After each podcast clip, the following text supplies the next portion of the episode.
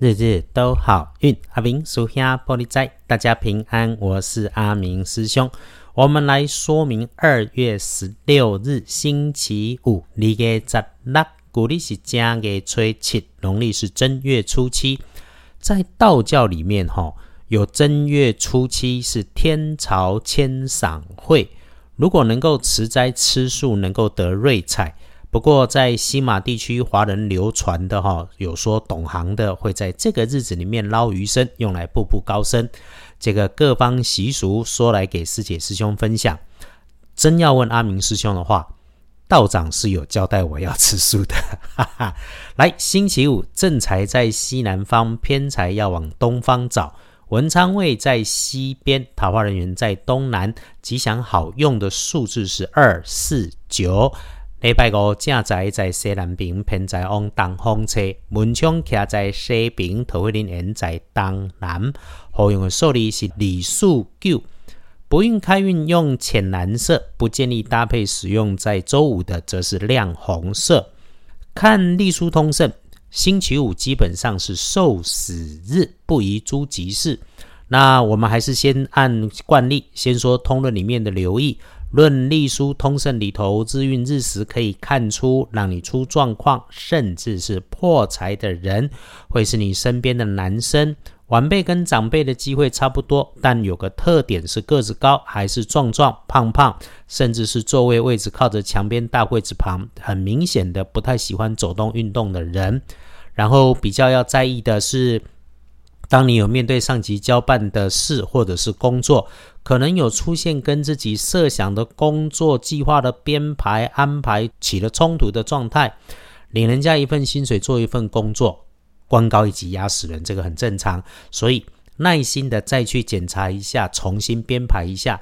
尤其是工作里头曾发生过有调整的状态，你一定要发楼上，一定要提醒自己，别用旧的事物条件去理解新的要求与需求，务必再三确认。最后，请留意亮光处、高处基本不动的工具设备，如果外观还是蓝色、青色大件的，更要小心中的小心。星期五，贵人也是身边的男生，但身材均匀，嗓门大。擅长电器的使用操作，像是电脑、资讯类的，呃，明显会是他的特点。当人家帮你顺利顺心的时候，请务必带着感谢。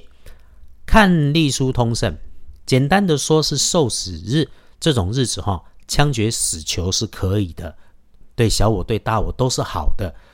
杀蟑螂、除虫蚁、灭鼠、点水烟也都没问题，好用的不。多，但有需要的时候，所有的事情都可以往周六开始去安排。其他跟我们有关的拜拜祈福、许愿、出门远行都没说好不好。